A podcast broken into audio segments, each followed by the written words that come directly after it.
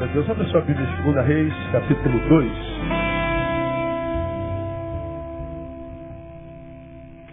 Esse episódio ele é bastante conhecido dos cristãos. Registra a, o fato da, da tomada de Elias para Deus quando ele foi trasladado ao céu. Diz o texto num redemoinho de fogo. E todos nós conhecemos essa história, ou a maioria de nós conhece essa história do translado de, de Elias. Elias estava com Eliseu, vou resumir a história para a gente não ganhar tempo, seu discípulo. E Elias, antes de ir, antes de ir perguntou a Eliseu, que era seu discípulo fiel, o que, que, eu poderia fazer por você se você pudesse ou quisesse me fazer um último pedido? Que último pedido você me faria? Antes do Senhor me tomar. E ele falou, queria que Deus me desse porção dobrada do teu espírito. Elias diz assim, você faz um pedido difícil. Mas, vamos lá, se você me vir sendo tomado pelo Senhor, você terá a porção dobrada do meu espírito. Mas se você não me vir, então você não terá é, o sim para o seu pedido. E aconteceu que ele viu Elias sendo tomado por um redemoinho de fogo, uma carruagem de fogo. E a capa de Elias cai e ele toma a capa de Elias. Eles tinham acabado de atravessar o Jordão. Ele volta para o outro lado do Jordão, porque quando eles atravessaram o Jordão, Elias enrolou a sua capa, bateu no Jordão, as águas se abriram, como aconteceu com Moisés. Eles passaram em seco. Elias do outro lado é tomado, ele fica com a capa, Eliseu, e ele bate na água igual Eliseu, igual Elias fez. As águas se abrem e ele volta do Jordão. O último milagre de Elias foi o primeiro de Eliseu, o mesmo milagre. Havia com Eliseu mais de 55 é, pessoas que viram o que Elias fez e viram o que Eliseu fez também. E eles disseram: o espírito de Elias está sobre Eliseu. Elias foi o, o maior dos profetas maiores. O maior de todos os profetas. Quando foi levado aos céus, não experimentou a morte, sua unção ficou com Eliseu, que fez um ministério mais longo e extremamente marcante também, tal qual o do seu mestre, tal qual o do seu Senhor. Quando Elias é tomado, os homens que estavam com Eliseu falou assim: Senhor, Deixa-nos procurar Elias. É possível que Deus o tenha tomado daqui, mas o tenha deixado sobre o monte. É possível que Deus tenha tomado Elias daqui, mas o tenha deixado numa cidade vizinha. E nós queremos achá-lo para alegrar o coração de Eliseu, que estava triste porque tinha perdido seu grande mestre. E Eliseu disse assim: Não, não precisa procurá-lo porque vocês não vão achar. Mas eles insistiram com Eliseu para que eles fossem, pudessem buscar Elias em algum lugar. Então tá, vocês querem ir, vocês vão. E eles foram. Depois de três dias voltam e disseram que não acharam Elias em lugar nenhum e Eliseu sabia. Eu sabia que vocês não iam achar. A história não termina aí, no versículo 19, que eu quero chamar sua atenção, fala de um episódio acontecido sobre a vida de Eliseu. Logo no iníciozinho do seu ministério profético, quando foi comprovado que agora o cajado era dele que a unção era dele, ou seja, Elias foi mesmo, não achamos Elias em lugar nenhum. Você é o substituto, você é o portador da unção. Você agora é a voz de Deus para essa geração. Você agora é o profeta de Deus para essa geração. Está confirmado, Elias foi. É contigo agora, Eliseu. A bola está contigo. Você é o cara da cidade. Você é o cara da terra. Você é, o, é, o, é, a, é a, boca de Deus para essa geração que começa agora contigo. Elias foi, é contigo. Cajado é teu, você é o pastor agora.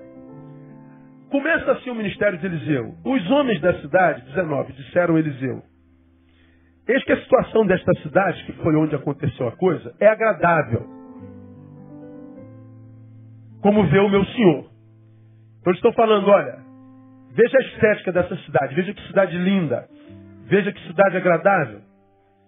Os seus olhos comprovam a beleza natural, a beleza social, a beleza estética dessa cidade. Não há dúvida. O senhor está tá vendo isso. Porém, diz o texto lá, as águas são péssimas e a terra é estéril. Então é como se os homens estivessem dizendo, novo mestre, Eliseu, não acredita em nada do que seus olhos veem. Porque a beleza é estética, é aos olhos.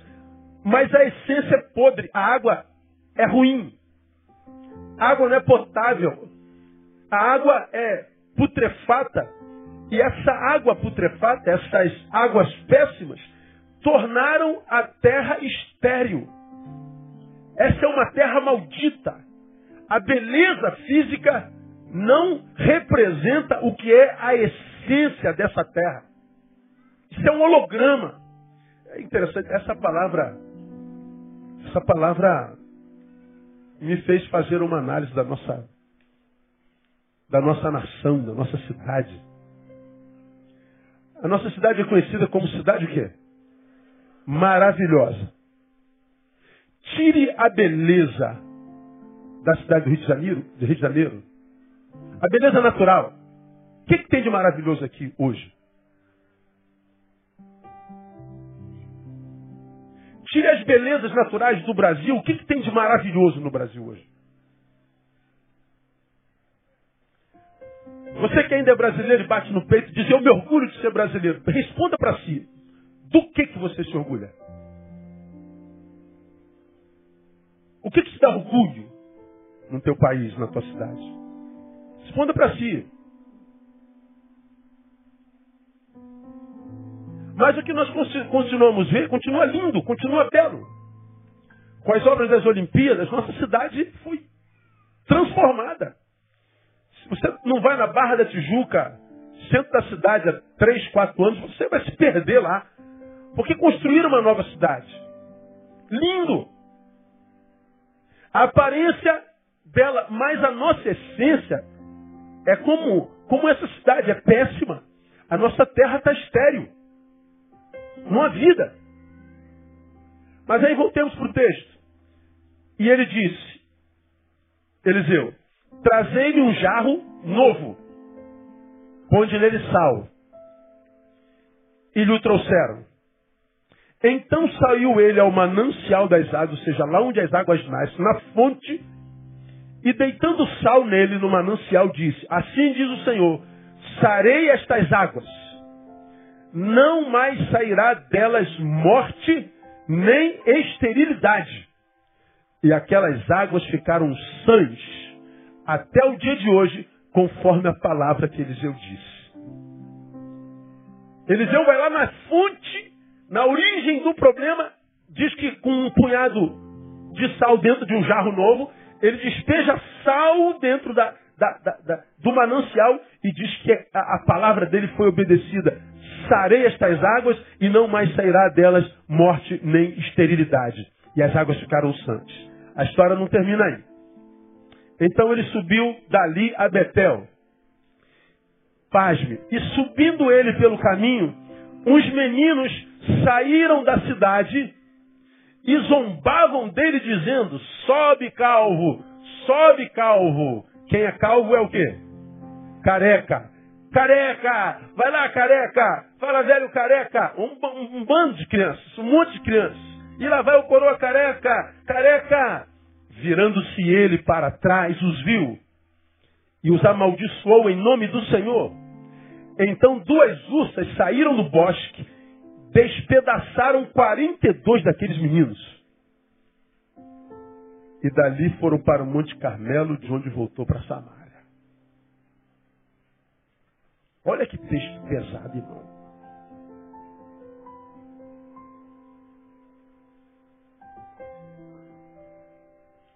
Deixa eu, deixa eu fazer uma, uma, algumas considerações com os irmãos. Como falei, o que se via naquela cidade, os olhos viam, era lindo, mas a essência era podre. Esterilidade. Esterilidade é sinônimo de, de frustração, tentativas vãs. Naquela cidade muita gente tentou plantar muitas coisas e ninguém conseguiu colher nada. Frustração, tentativa vã. Muita gente tentou é, melhorar a qualidade daquela comida, não conseguiram, foi vão. Muita gente tentou transformar aquela cidade numa cidade em qualidade de vida aparente com a sua, com a sua, com a sua estética, é, não conseguiram. Quando a gente tenta, muitas vezes, mudar uma coisa e não consegue, qual é geralmente a nossa postura? Alguém me ajuda? Pô, tu, já, ó, tu falou com o sujeito que meu filho não faz isso, você está errado, rapaz, você vai errado, depois ele não ouve. Aí tu fala a segunda vez, ele não ouve. Tu fala a terceira vez, ele não ouve. Tentativas frustradas, o que, que você faz? Não ouvi? Desisto de falar. Quer saber, meu irmão? Não dá uma palavrinha aí. Não, não é palavrão não. Ah, tu não, tu, não, tu, não, tu não vai ouvir não? Tu não quer me ouvir não? Quem, quem descobre a palavrinha? Hã? Dane-se. Quer saber? Dane-se. Dane-se vem de que verbo? Danar. Se dane. Ó, já fiz minha parte. Eu lavo minha mão. Se dane. Dane-se. Que o dano te alcance. Essa palavrinha, dane-se, vem de dano. Eu acho que é a palavra que melhor representa o que essa cidade vivia e, para mim, talvez o que a gente também viveu, pelo menos até hoje. Ninguém acredita mais em mudança, ninguém acredita mais que possa melhorar. Nós olhávamos para a cidade e não tem jeito, cara, não, não, não, tem jeito. Então cada um que entrava num lugar onde pudesse ter lucro, ele tirava tudo que podia, porque ele ficaria ali pouco tempo. Você pega o Congresso Nacional, quatro anos, então eu vou tirar tudo que eu posso. Então nós vivemos um tempo de, de chupa-cabras. Chupa-cabras. A gente só quer tirar. Porque não tem mais jeito, é assim mesmo, dane-se. E o dane-se vem como resultado de tentativas frustradas. Esse é o espírito que nos regeu durante muito tempo. Ou, quiçá, ainda nos rege. Porque nós olhamos para o nosso histórico, para a nossa beleza, que não coaduna com a nossa essência, e a gente diz, meu Deus, quando é que isso vai, vai se aproximar? O que a gente é com o que a gente parece ser. O que parece ser do que a gente é, porque nós vivemos uma grande farsa, nós vivemos uma grande mentira. E quando nós comparamos a beleza da nossa cidade com os índices da nossa cidade, a gente fica, a gente fica estupefato. Por exemplo, deixa eu dar alguns dados para vocês que eu colhi agora, essa semana, esses dias. O Brasil, em 2015, passou a figurar como o país com maior índice de homicídios do mundo. O maior índice de homicídios do mundo. No ano passado, 2015, saiu agora o censo de 2015. Aconteceram no Brasil 59.627 homicídios, assassinatos. São 169 assassinatos por dia. Faz uma continha para mim, alguém que está com o celular. Divide 169 por, por 24. Quantos assassinatos por hora dá? Sete. A cada hora, sete pessoas são mortas na nossa, nossa nação. Nós vivemos a cultura da morte. 10% dos homicídios que acontecem no planeta acontecem aqui no Brasil. Então, 13%, melhor dizendo, 13% dos homicídios do mundo acontecem aqui. No Brasil estão entre as 30 cidades mais violentas do planeta, 13 estão aqui. Vivemos a cultura da morte. Morte, morte, morte. 29,1 assassinatos por 100 mil habitantes. Esse é um índice maior do que os países que estão em guerra, como no, Oriente Médio. Lá nos países onde tem guerra, onde não tem mais cidade, está tudo furado por, por bala, por projéteis, não acontecem tanta morte quanto acontece aqui. Nós temos uma, uma violência epidêmica, endêmica. Nós, brasileiros, estamos tomados por um espírito de beligerância. A gente não tem mais pavio. Antes, nós tínhamos pavio curto. Hoje, a gente não tem mais pavio. Qualquer um que olha para a gente, a gente... Ah, já vou. Hoje tem uma briga aqui fora, aqui, ó. Tivemos o, o, o, o culto da solidariedade, apresentamos os trabalhos de CV, por isso que está com bola tal. Um culto gracioso, vendo testemunhas de, de família, de criança, de idosos. E tem gente aqui atrás brigando. Se bem que quem brigou, está sempre brigando mesmo. Aí deu delegacia, fizeram da polícia, que aqui tem polícia para burro. Abaixa-se. Mas esse espírito beligerante, esse, esse espírito de guerra que nos habita, que a gente não percebe, Ainda que a guerra que a gente faça é com razão. Pastor, eu arrebentei a cabeça dele, mas olha o que, que ele fez. Ou seja, eu arrebentei com razão. Eu xinguei a mãe dele, a avó dele, dei um bico no filho dele, mas olha o que, que ele fez. Ou seja, eu arrebentei com a família dele, mas eu tenho razão. Eu denegri nas redes, mas eu tenho razão. Ou seja, eu faço violência, o espírito beligerante me pegou, portanto, significa dizer que Mateus capítulo 24 se cumpriu em mim, o amor de muitos esfriaria. Significa dizer que eu estou ciente de que a iniquidade esfriou o amor em mim e por isso eu sou tão iracundo, eu sou tão violento, seja fisicamente, seja por palavra, seja por afetos. Eu sou uma fonte de dor, eu sou uma fonte de, de, de, de, machucados alheios, eu sou uma fonte de doença. Eu sou alguém que por onde passa vai varrendo tudo, eu vou roubando alegria, eu vou carregando balde de água fria, eu vou estragando, azedando a vida de todo mundo. Mas veja, pastor, o que fizeram comigo lá atrás. Ou seja, eu sou essa desgraça na vida dos outros, mas eu tenho razão para sê-lo. Bom, desgraça com razão sem razão é desgraça. Porque como cristãos que somos, não devíamos ser desgraça, em hipótese alguma, porque nós somos a comunidade da graça. E se nós temos razão para produzir desgraça, como comunidade da graça, deveríamos abrir mão da razão e continuar produzindo graça. Se eu tenho razão, se eu tenho um, um, um, um apelo racional para produzir desgraça, eu tinha que me tornar um irracional e amar a si mesmo. Mas a nossa cidade não conhece mais esse sentimento amor, solidariedade, porque nós vivemos uma violência epidêmica. São 159.627 homicídios por ano. Corrupção generalizada. Temos corrupção desde o berçário até a presidência da República. Então é um negócio de, de, de maluco. A, a, a, um exemplozinho triste, mas eu vou dar. Ah, Toda vez que eu venho para o púlpito, eu pego duas balinhas. Pô, não devia falar isso aqui. E, e boto aqui na minha bolsa. Porque tem, tem umas criaturinhas que, não tem jeito, eu acabo o culto, vem aqui me dá um beijo, aí tem dois que falam assim, ó, tem que ter bala. Não tem bala. E uma bala para uma criança é um, é um, é um, é um presente. Domingo passado faltou bala. Aí eu falei, rapaz, eu só tenho, tem três pedidos, eu só tenho dois. Aí eu falei assim, ó, vou te dar um já já, vou mandar buscar lá atrás. Aí mandei alguém buscar lá atrás a bala. Aí eu dei a bala para um, dei a bala para outro. Esse que estava, falei que foi buscar bala, o que, que ele fez? Ele pegou a bala e saiu correndo. Foi ladrão, safado, sem vergonha. Meliante. Aí esse aqui começou a chorar. Aí eu falei assim, não, fica tranquilo, vou, a barca vai chegar lá você. Ele pegou, desceu, foi embora. Claro que a família estava lá. E pegou a bala e saiu correndo. Aí eu falei assim, meu Deus, começa cedo, né, rapaz? Começa cedo. Nós temos corrupção, isso é um exemplo bobo. Mas desde a infância. Por exemplo, você vai se lembrar disso, igreja.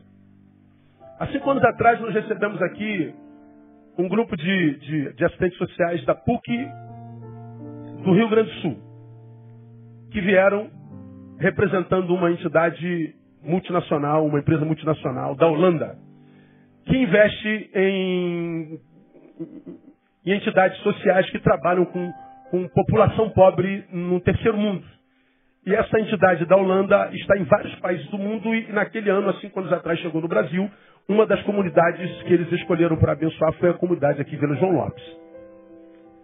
Esse grupo de, de, assistentes sociais que veio da PUC, Rio Grande do Sul, passou um tempo no, no Rio de Janeiro, e eles fizeram um, um, mapa o mais amplo, total e restrito que eu já vi dessa comunidade. Eles passaram um mês aí dentro, mapeando tudo, quantas mães solteiras, quantos pais presos, quantas crianças, quantos empregados, quantos negros, quantos brancos. Eles, eles têm um, a pataca de 200 folhas, o relatório deles, e eles fizeram um, um, um, apanhado sobre acreditação, porque eles, queriam, eles querem saber da comunidade qual é a entidade prestadora de serviço que ela mais confia, que ela indica, para que, a, a, em parceria com a PUC Rio Grande do Sul e custo, custeado pela Holanda, eles possam fazer um trabalho nessa comunidade. Bom, de cada dez indicações da comunidade, nove indicações foram da Igreja Batista Betânia. Qual a entidade que vocês mais confiam aqui no bairro? Igreja Batista Betânia. A entidade é, procurou a gente, a gente começou a parceria. Essa, é, esse relatório, o que mais me marcou, e eu fiz uma, uma reunião com os, com os líderes para falar sobre isso, é que eles fazem uma análise no local sobre qual é a idade na qual o mal começa a aparecer no ser humano a ponto dele começar a influenciar a sua própria sociedade. Psicólogos, terapeutas, assistentes sociais, todos da área humana. E eles foram fazendo uma análise, eles chegaram à conclusão que o mal em nós começa aos dois anos de idade. Eles mostraram um relatório tão assustador, eu estava tremendo na sala quando eu vi.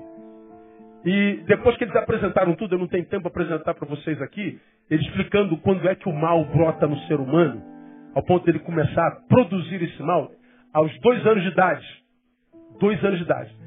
E o, o, o cara que apresentou a, a, a pesquisa, ele falou assim, olha, a época de investir no ser humano é de zero a dois anos. Depois de dois anos pode ser tarde demais. Depois de dois anos, o dano produzido num ser humano, principalmente pela sua família, pode ser tarde demais. Foi lá que eu falei, precisamos começar a trabalhar com criança de zero ano para cima. E para trabalhar com criança de zero ano, tem que trabalhar com a mãe solteira. Por isso nós idealizamos o, o, o Casa Kids. Por isso nós estamos trabalhando dentro das nossas condições financeiras e humanas para trabalhar com crianças. Por quê? Segundo o relatório dos especialistas, aos dois anos a corrupção já tomou o ser humano. Você fala assim, que isso, pastor? Isso é loucura. Diga isso para eles. Você que trabalha com criança na escola, diga que não tem criança má. Chega em casa, para você que tem curiosidade, joga no Google é, psicopatia infantil. Crianças psicopatas. Os especialistas dizendo aos dois anos pode ser tarde demais. Isso é pavoroso. Quando nós falamos de corrupção generalizada, e a gente pergunta, ah, os corruptos são os, os deputados nada. Todos nós somos corruptos. Você estaciona em cima da calçada. Você se for parado pelo guarda e souber que vai ganhar ponto, vai perder a carteira, você oferece dinheiro ao guarda. Você bula um monte de coisa na tua vida. Você corta pelo acostamento. Nós fazemos tudo em área de corrupção. Esse clamor por, por, por seriedade, por verdade, é um clamor necessário, mas um clamor produzido por gente que é igual àqueles que a gente quer tirar. A corrupção é, é, é, é, ampla, é geral, é irrestrita. E por que, que é assim? Primeiro, porque nós não temos investimento em crianças, nossas crianças não têm investimento. Segundo, porque as crianças que se corromperam e produzem iniquidade não têm punição. Ou seja, a impunidade graça no nosso país. Então é, é muito complicado mudar um governo sem mudar a educação. É muito difícil mudar o partido e continuar com impunidade. É muito difícil é uma mudança estética. Nós temos que ir na essência. Nós fazemos parte de uma, de uma, de uma geração que não é só violência epidêmica, não é só corrupção generalizada. Nós vivemos numa sociedade de sexualidade patológica. É a coisificação do ser humano. É a redução de um ser transcendental, de um ser espiritual a um pedaço de carne. E um pedaço de carne não se ama, se come. Ama-se gente. Mas se essa gente virar coisa, coisa não se ama, coisa se usa. E nós vivemos uma relação coisificada, onde todo mundo quer comer todo mundo, onde todo mundo quer usar todo mundo. E as famílias estão acabando. O tempo inteiro. notícia de divórcio. O tempo inteiro, notícia de traição. O tempo inteiro, notícia de infidelidade. O tempo inteiro, notícias de que a família está indo para o ralo. E a questão é sempre qual? Sexológica ou sexual. É a codificação, é a retirada da transcendência do homem. O sexo faz parte de nós, é uma bênção de Deus, é um presente dos céus. Mas nós vivemos num tempo onde parece que é, a, a, o nosso, nosso principal alvo, nosso principal objetivo é sexo, como se nós nascêssemos só para fazer sexo. Então, em nome do sexo, a gente estraga tudo. Aí a gente pega crianças lindas como essas que estavam aqui, e o miserável do doente patológico, pedófilo, encontra nessa criança um objeto de desejo sexual. Mas ele não encontra só na criança um objeto de desejo, ele abusa da criança. Então nós vivemos um tempo, um, um, um, um, tempo maldito. No Brasil, a vida sexual começa aos 13 anos de idade. Se você passa por Barra, centro da cidade, é, recreio, você vê crianças de 13 anos na esquina se prostituindo. Mas o mais grave não, ver a criança, não é ver a criança na esquina se prostituindo, é ver o adulto usando a criança que se dá em prostituição. O doente não é a criança, é o adulto. Você tem uma ideia? 20% das crianças que nascem no Brasil são filhos de adolescentes. Gente com menos de 18 anos. Gente que não está pronta enquanto gente já está formando gente. Gente que não é gente totalmente, ou seja, não está pronto psiquicamente, vai gerar gente incapaz. Então nós vamos construindo uma sociedade linda, mas uma sociedade inviável. Inviável. Vivemos num país onde acontece 1,4 milhões de abortos por ano. E olha que isso não é mensurado, a gente não tem como mensurar todos eles. Por quê? Porque nós vivemos uma sexualidade patológica, sem falar da falta de educação, sem falar do, da falta de respeito, sem falar da falta de compromisso, ninguém cumpre mais palavra. Eu e vocês, ou a maioria de vocês, somos de um tempo em que nós ouvimos assim, ó, palavra de homem, conclua para mim. Não ouvi. Não volta atrás. Se o homem empenhou a palavra, pronto, agora escrevi aonde? E se escrevi, vou procurar meus direitos. Então a gente não quer compromisso. O cara quer morar com a menina, a menina com o cara e diz assim, casa, cara. Ele fala assim, pô, mas casamento é só um pedaço de papel. Essa é só um pedaço de papel, assina. É tão pouco assim. Por que tu não assina? É porque não quer compromisso. É um pedaço de papel e eu não quero assinar, porque é só um pedaço de papel. Se é só um pedaço de papel, assina. Mas não, nós estamos nos coisificando. O corpo rege a demanda da nossa própria existência. O que rege não é mais minha alma, o que rege não é mais a palavra, o que rege não é mais o espírito. Eu não sou mais regido por princípio, eu sou regido pelo corpo. Para onde meu corpo aponta, eu vou. Não é mais para onde minha cabeça aponta, meu cérebro aponta. É para onde o desejo do meu corpo aponta, eu vou. Eu sou uma folha ao vento.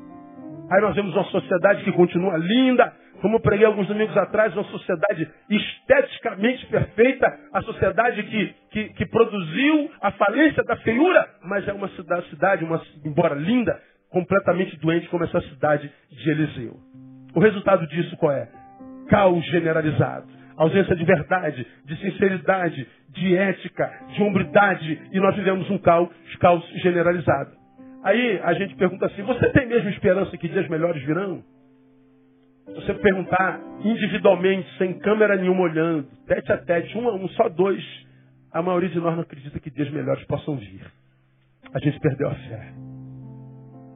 Para quem não tem fé no futuro, vive-se o futuro, o, presente de qualquer jeito.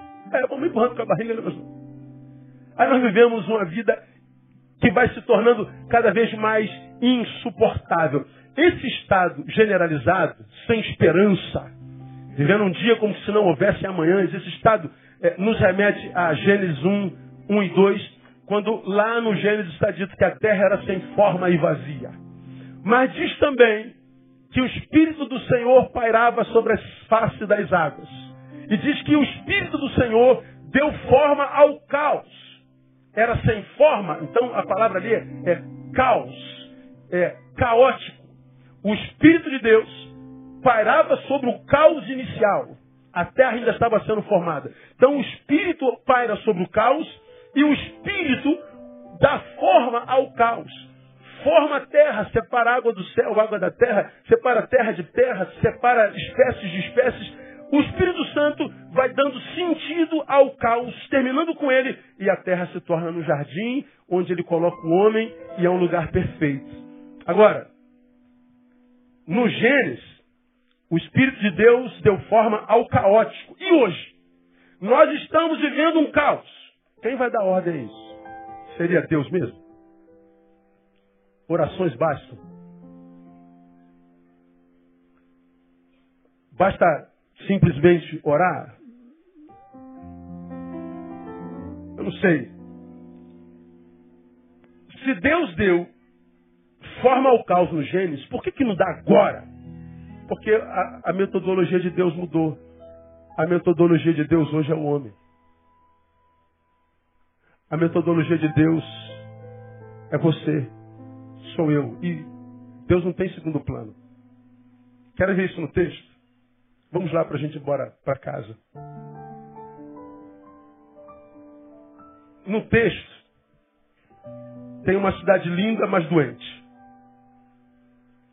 Qual foi a solução que Eliseu usou? Quem se lembra? Não ouvi? Sal. Pega um jarro novo, encha de sal. Se você vai ao Novo Testamento, Mateus 5,3, nós vemos Jesus falando sobre sal. O que está escrito em Mateus 5,13? Vós sois o quê? O sal da onde? Da terra. Eliseu usa a figura do sal no jarro para curar a água que adoecia aquela cidade. Tragamos para nós Jesus um dos seus discípulos e diz, olha, a sua cidade está doente. A sua cidade é bela, mas a beleza não, não, não traduz o que tem na sua essência. A sua essência é doente. Qual é o método que Deus usa para curar cidades? Sal. Hoje, quem é o sal da terra? Diga, sou eu. Diga para quem está do seu lado, você é a cura. Agora pensa comigo, quando nós olhamos o caos no nosso país, na nossa cidade, nós sempre dizemos o culpado é o governo. Cadê o poder público? Olha o banheiro dessa faculdade toda quebrada. Foi o governo que quebrou o banheiro da faculdade? Foi o governo que quebrou os brinquedos da pracinha? Foi o governo que depredou o, o, o, o ônibus? Foi o governo que depredou os hospitais? Não somos nós. Enquanto nós transferimos a culpa a terceiros, nós vamos instaurar estabelecer, fortalecer o caos da nossa nação. Vai mudar a presidência agora. Alguma coisa precisa ser feita. Se é que vai mudar, acredito que sim. Mas o que vai substituí-la é melhor do que ela. E depois tira o outro também. É, tira o Temer. Se tira o Temer, entra o Cunha. O Cunha é melhor que o Temer? Não, então tira o Cunha. Bota quem? O Renan. O Renan é melhor do que o Cunha? Não. Tira o Renan. Bota quem? Sei lá, bota quem você quiser naquela, naquele congresso lá. Quem vai botar? Aí você fala assim, pastor, então a gente não vai fazer nada? Claro que tem que fazer alguma coisa. Mas a coisa principal que a gente precisa fazer é assumirmos a nossa culpa e o nosso papel nesse caos. Porque nós não temos esperança nos homens. Esse ano vai ter eleição para prefeito, prefeito. Quem é o candidato? Quem que você vai votar? Cadê? Qual a esperança dessa cidade? Quem é? Me dá um nome aí. Ora, a metodologia de Deus continua a mesma. É o sal. O sal é a igreja de Jesus Cristo. O sal é o discípulo de Jesus Cristo. Não é religião. É aquele que nasceu de novo cujos princípios não são da política, não é do capitalismo, não é do marxismo, são os princípios do reino de Deus. Reino de Deus. O caos brasileiro revela tão somente a qualidade de igreja que há nesse país. A promessa continua a mesma desde sempre. Se nesse país houver povo meu, esse povo meu terá um Deus. E quando o povo meu tem um Deus, essa terra é sarada. Por isso que está lá, se o meu povo, que se chama pelo meu nome, se humilhar e orar, e buscar a minha face, e se arrepender dos seus maus caminhos, então eu ouvirei do céu, serei Deus. Ouvirei do céu, perdoarei os seus pecados e sararei a sua terra. A mão que vai curar nosso país é a minha, é a tua. Mas enquanto, irmãos, nós vivemos os mesmos princípios do mundo capitalista, a gente só vai brigar um com o outro. A gente vai enxugar gelo. A gente vai estar fazendo o supérfluo. A cura é o sal e o sal somos nós. Eu não tenho desespero com a política brasileira, não tenho desespero com a economia brasileira, porque nós somos o povo da graça, nós somos a comunidade da fé, somos cidadãos de duas pátrias de verdade, inclusive a brasileira, que nós devemos trabalhar para mudá-lo, nós somos agentes de transformação. Mas, meu irmão, eu acredito com toda a minha alma que se tudo aqui falir, Deus ainda assim vai sustentar a casa dos seus. Deus vai ainda guiar o seu povo, vai tratá-lo com, com cuidado como filho amado. Então a gente vive de esperança. Agora, não adianta nós nos, nos, nos, nos embrenharmos no, no inconsciente coletivo, porque é inconsciente mesmo, é inconsciente. Não há consciência na coletividade. A consciência é um produto da subjetividade. Enquanto a minha subjetividade for diluída nessa inconsciência, eu só sou mais um no meio que só faz barulho e muitas vezes irracional. Enquanto eu não fizer a minha parte, irmão, irmão, o Brasil vai mudar quando a gente começar daqui de baixo. Porque os que estão lá saíram de nós. Os que estão lá estão lá por nossa causa. Eles são a nossa representação, nós o colocamos lá. E por que, que nós os colocamos lá? Porque temos alguma coisa em comum com eles. Olhar para eles é olhar para nós. Olhar para o Congresso Nacional é olhar para o povo brasileiro. Não adianta mudar só o Congresso. Tem que mudar aqui embaixo. Cada um de nós fazendo a nossa parte. Nós vamos avançar que o nosso tempo não está bom hoje. Qual é o método? Qual é o, o, o, agente de transformação? O sal. O sal somos nós. Qual o método que ele usou para usar esse sal? Ele usou o método da interação. Podemos chamar o método da comunhão, o método da, união. No versículo 20 diz: Trazei um jarro novo. Olha lá. O sal não foi usado sozinho. Ele foi precedido de um jarro novo. Tinha que ser novo. Agora a gente vai no Novo Testamento, a gente vê Jesus dizendo a respeito de um jarro que ele chama de odre. E lá na frente está dizendo, não se deita vinho novo aonde? Sobre odres velhos. Porque se deitar algo novo, vinho novo, sobre o odre velho, o que, que acontece? Arrebenta-se o odre e perde-se o vinho. Para deitar vinho novo, para que algo novo seja derramado sobre esse jarro, esse jarro tem que ser renovado. Vinho novo, só em jarro novo. Portanto, eu tenho de Deus a proporção da minha capacidade de renovação. O vinho é a graça de Deus. O vinho é o tempo novo de Deus. O vinho é a bênção de Deus. O vinho é a unção do Espírito de Deus. O jarro sou eu. O vaso somos nós. Deus dará a mim e a você, a nós, a proporção da nossa capacidade de, de, de, de renovação. E renovação só se dá como? Por relacionamento. Renovação de mente, Romanos capítulo 12. Transformai-vos pela renovação da vossa mente. Isso se dá onde? No encontro. Você já aprendeu que nós somos o resultado dos nossos encontros. E uma igreja é o quê? É um encontro constante, é um corpo saudável, é gente vivendo em coesão, gente vivendo em união.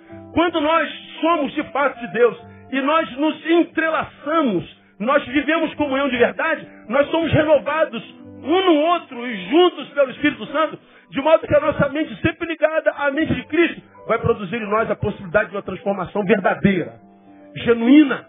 Mas enquanto houver nessa igreja, nesse crente, essa divisão, essa separação, ou essa comunhão só de música, só verborrágica, mas não de vida praticada, não há esperança. É só no encontro. O sal pôde mudar as fontes, porque ele foi carregado pelo jarro. O jarro encontrou sentido no sal que ele carregava, interação, comunhão. A porção que teremos do Espírito será a proporção da nossa capacidade de renovação. Agora, se a gente não comunga, se a nossa comunhão não é verdadeira, se nós somos divididos, se a gente só se critica, se a gente só fala mal um do outro, se a gente só denuncia o que não presta, mas se cala quando vê algo que presta, hum, vamos ser mais uma religião dentre as muitas que existem, mas são ineficientes, produzem mudança absolutamente alguma. E para quem se identifica como sal, nós só temos duas opções. opções. Ah, salgar ou não viver. Porque o texto lá de 5,13 de Mateus está dizendo, vós sois o sal. Mas se o sal não salgar, concluam para mim. Ninguém sabe. Para nada mais presta. Sal só existe para salgar. Se vocês são sal não salgam, vocês não prestam para mais nada. A não ser para ser jogado fora e ser pisado pelos homens. Como é que você ouve um negócio desse? De manhã eu fiz uma reflexão, não deu tempo de pregar. A Bíblia diz que nós fomos criados para o louvor da glória do Senhor. Fomos predestinados para isso. Mas eu mostrei para vocês o que é louvor à luz do Evangelho. Louvor é, é, é, é o que eu desperto em alguém depois que eu, depois que eu o sirvo. Imaginar que, que uh, o Ed está morrendo de sede. E você já me viu falando sobre a água para mim, eu estou abençoando o Ed. Imagina esse cara estava com Jesus no deserto, 40 dias, 40 noites, sem comer, sem beber. Depois de 40 dias chega uma garrafa d'água geladinha. Ele toma essa água como quem depende dessa água para manter-se vivo e depende de verdade. Bom, o que que essa água que chegou ao Ed através de mim produziu no Ed? Uma sensação de gratidão, de restauração, esperança, gozo, vida. Despertou coisas tão maravilhosas no Ed. que traduzem e que configuram de fato o que seja verdadeiro louvor. O meu louvor não é uma música que eu canto para Deus. O meu louvor não é a minha vinda ao tabernáculo para adorar o Senhor. O meu louvor é o que eu desperto no Ed quando eu sirvo. O que que eu despertei no Ed quando servi? Ah, Deus, eu estou te oferecendo meu louvor através do Ed nessa noite. Você está entendendo o que eu estou falando?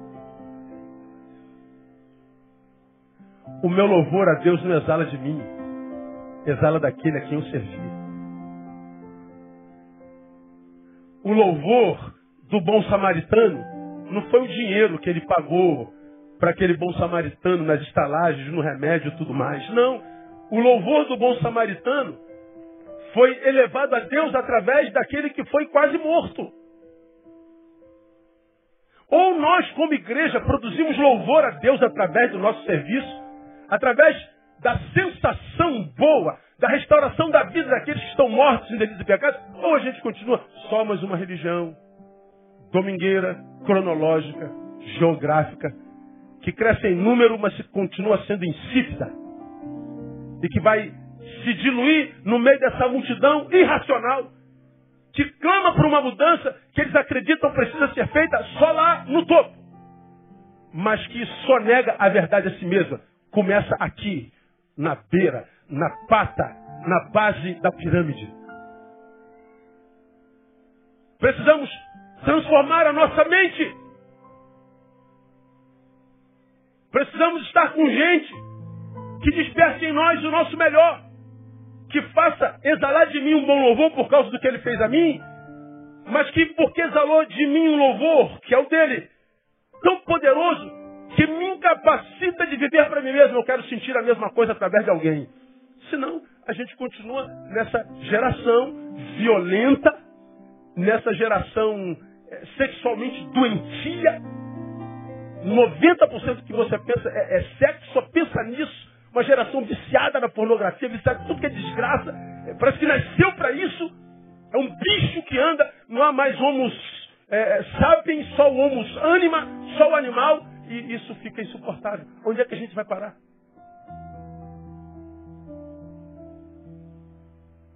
A solução é o sal, o método é a comunhão. Ou nós salgamos, ou não vivemos. Essa é a segunda opção. A vida, a esperança para o sal é salgar. Se eu não salgo, se você não salga, o que sobra para mim, para você é não vida. Por isso, tanta gente viva que não consegue viver, transformar existência em vida. Mas eu termino minha palavra. Nós falamos que a solução é o sal, o método, a interação. Agora, nessa solução e nesse método, qual é o cuidado a ser tomado? É aqui que, para mim, acho que é o mais importante. É, o cuidado que a gente tem que tomar é com a ambiguidade. Ambiguidade. Veja só.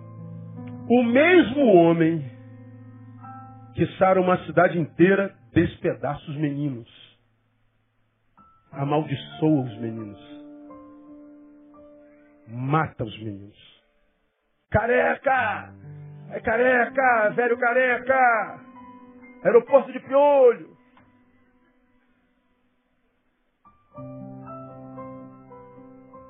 Ele salva uma cidade, é tomado por uma ira, por causa de apelido. Ele amaldiçoou os meninos e 42 são despedaçados. O mesmo homem que gera vida mata. O mesmo homem que devolve esperança, sequela. É uma ambiguidade. Qual o perigo que a gente corre no caminho? É da ambiguidade. A gente sabe que é de Deus, mas mesmo de Deus, está diante de mim a possibilidade de ser usado pelo diabo. E a prova disso é Pedro. Bem-aventurado és tu, Simão Barjones, porque não foi carne e sangue nos revelou, mas o Pai que está no céu. Ele está dizendo, recebeu a revelação direta do Pai, direto do trono de Deus. Mas daqui a dois minutos, Jesus diz para ele, para trás de mim, Satanás. Ambiguidade. Mesmo sendo de Deus, eu sei que posso ser usado pelo diabo. Mesmo sendo de Deus envolvido numa causa nobre, eu posso estar prestando minha boca para o diabo. Eu não faço nesse púlpito lugar de exposição política, por quê? Porque eu não sou representante de vocês, cada um de nós é livre. Eu não posso falar aqui, ó, sou contra o impeachment, sou coxinha. Porque os irmãos que são vermelhos, são petistas, vão ficar chateados porque eu estou fazendo apologia para a minha ideologia. Mas eu também não digo, eu sou petista, sou, sou a favor do impeachment porque eu vou chatear os outros. Eu não sou porta-voz de ninguém. Então eu não faço isso aqui é, palanque. Eu tenho minha posição, falo com amigos, falo sentado à mesa, falo sentado à roda. Mas acho que aqui não é lugar disso. E também por saber se eu posso ser um homem de Deus numa área, mas não ter competência suficiente para opinar sobre outra. E mesmo se opine porque não tenho competência, eu posso estar emprestando minha voz para o diabo. Na minha percepção, quantas ovelhas minhas eu vi sendo usadas pelo diabo, que é a favor do impeachment, e quantas que eu vi sendo usadas pelo diabo, que é contra o impeachment. não tem a ver com a coisa, mas o uso que faz da coisa. Gente que não tem consciência alguma do que fala. E o que paira entre famílias é divisão entre amigos. Amigos se ensupapando, saindo na mão. Casal que se separou. Pais e filhos que se agrediram. E é possível que está lá a briga acontecendo. E é bem possível que depois vai Aécio, Dilma, Lula, Fernando Henrique, todo mundo tomar cerveja depois. Pô, foi bravo. Caraca, meu. Cara, poxa vida. E aí, como é que você? E a gente não sabe.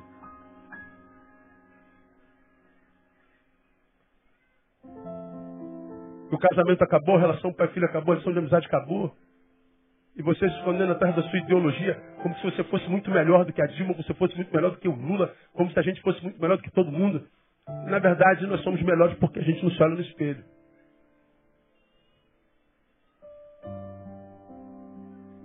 Ambiguidade. O mesmo que abençoa a cidade, esmaga os meninos. Não nos esqueçamos que a nova criatura coabita o velho, ou a velha criatura. Isso é uma realidade até em igreja. Sardes diz a palavra, tens fama de que vives, mas estás morta. O que nós vemos em você é glória, mas o que Jesus vê é morte. Hipocrisia. Consciente ou inconsciente. Era uma igreja. A igreja de Éfeso, uma palavra sobre ela dizendo: Reconheço tuas obras, trabalho, paciência, não suportas o mal, põe a prova os que dizem apóstolos e não são, sofreste por amor de mim, a sua paciência é conhecida, trabalhas ou trabalhaste pelo meu nome, não te cansaste. Olha quanto elogio sobre a igreja. Mas aí vem uma acusação, tem porém contra ti, que deixaste o teu primeiro amor. Tudo que você faz é lindo, mas nada do que você faz é mais por amor. Virou uma profissional da religião. Não há mais coração, não há mais afeto. Você se perdeu na, na, inconsciência coletiva. Você perdeu a personalidade. Você perdeu a capacidade de individuação, de ser influenciada por si mesmo e pela palavra. Você se perdeu pelas influências das informações. Aí você tem que ler, é, como foi publicada hoje, de cada cinco notícias de Facebook, três são mentirosas. E os crentes vão reproduzindo, reproduzindo, reproduzindo, reproduzindo, reproduzindo. E as únicas verdades que reproduzem é aquela que autentica a sua ideologia. A verdade não interessa mais, a não ser aquela que autentica o quanto eu estou certo, o quanto eu tenho razão. E nas nossas razões nós vamos nos matando, irmãos. Eu, eu tenho orado ao Senhor pedindo misericórdia. Não é só pelo Brasil, mas principalmente pelos brasileiros, pelas famílias do Brasil. As relações dos seres humanos hoje estão por um fio. Amizades acabam muito fácil, relação de pai e mãe acabam por um toque, por uma crítica, por uma curtida. A André estava falando de alguém que ela ama muito, que vem cobrá-la. Ah, você não curte nada que eu posto mais.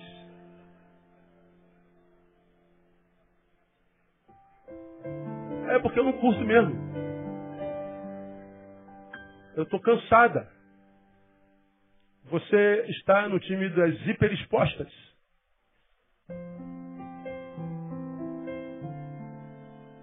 Eu estou magoado que você não curtiu. A gente briga por causa de uma curtição. Como é que curte? É um clique, não é? Você não usou o dedinho. Não sou mais tua amiga, não foi o caso, mas acontece ou não acontece? Sabe por que a gente se magoou por causa de um Porque nossas relações são frágeis. Os homens estão separados, nós estamos blindados em nós mesmos. Estamos atrás de uma armadura porque temos medo um do outro, inclusive dos amigos, de nos traírem, de nos apunhalarem. E nós nos blindamos em nós mesmos, dentro da armadura. E dentro dessa armadura, o que clamamos consciente ou inconscientemente é sobrevivência. Nós queremos só sobreviver, mesmo que seja sem qualidade. A minha oração é que o amor de Deus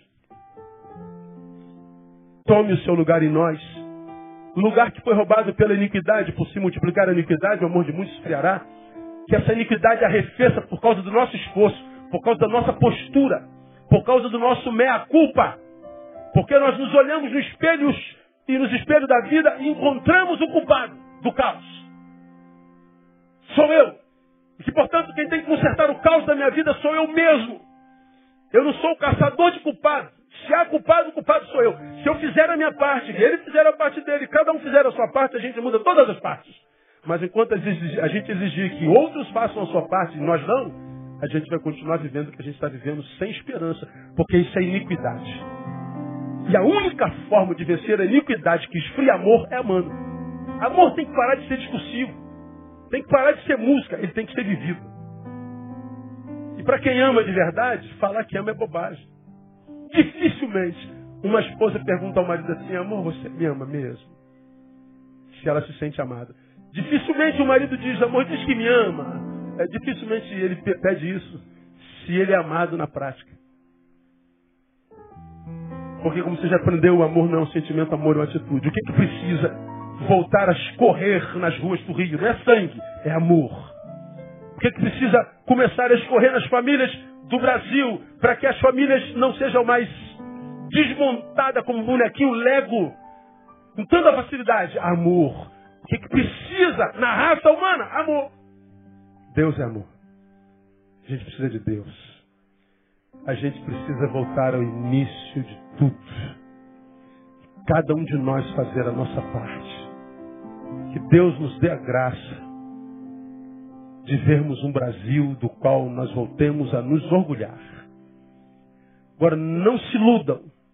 Não será através do Temer, nem da Dilma, nem do Lula, nem do Papa Francisco, virou presidente do Brasil. Papa Francisco renunciou, o papado virou presidente do Brasil. Bobagem. É só através do sal. É o sal que vai lá na fonte, na essência do homem. E quando a essência for mudada, o Brasil inteiro muda. A começar por tua vida e a começar pela tua casa. Que seja assim. No nome de Jesus nosso Senhor. Vamos aplaudi-lo. Vamos embora para casa.